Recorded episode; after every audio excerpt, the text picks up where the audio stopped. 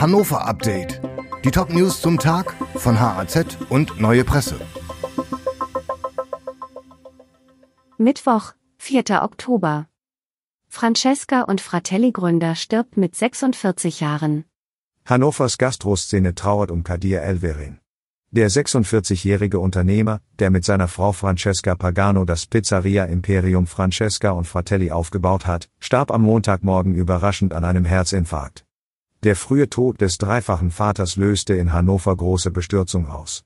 Viele Weggefährten beschrieben ihn als ideenreichen Gastronomen, als Vorbild und hilfsbereiten Freund. Studie deckt rassistische Strukturen in Hannovers Stadtverwaltung auf. Eine sechs Jahre umfassende Untersuchung zweier Wissenschaftler hat aufgedeckt, wie Mitarbeiter der Stadtverwaltung, des Jobcenters und in Schulen in Hannover über Jahre systematisch daran gearbeitet haben, Roma aus der Stadt zu vertreiben. Die Forscher haben insgesamt 71 Interviews mit teilweise hochrangigen Mitarbeitern verschiedener Behörden geführt, in denen sie zeigen konnten, dass die Diskriminierungen oft mit einer klaren Absicht verfolgt wurden. Die Stadtverwaltung hat Fehler eingeräumt, will aber auch einige Missstände bereits abgestellt haben. Das Jobcenter weist alle Vorwürfe zurück. Baustelle auf dem Messeschnellweg dauert noch bis 2024.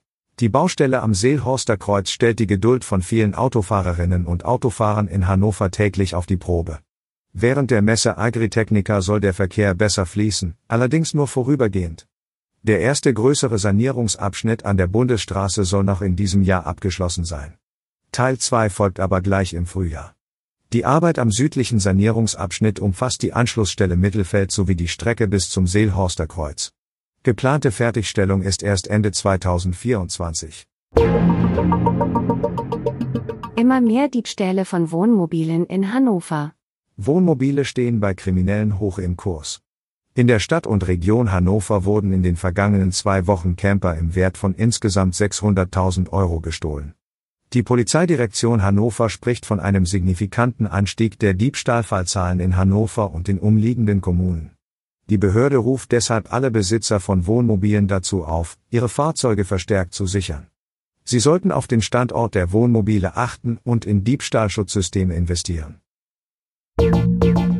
Dieses Hannover Update wurde maschinell vertont. Die Autorin der Texte ist Birgit Dralle. Alle weiteren Ereignisse und Entwicklungen zum Tag ständig aktuell unter haz.de und neuepresse.de.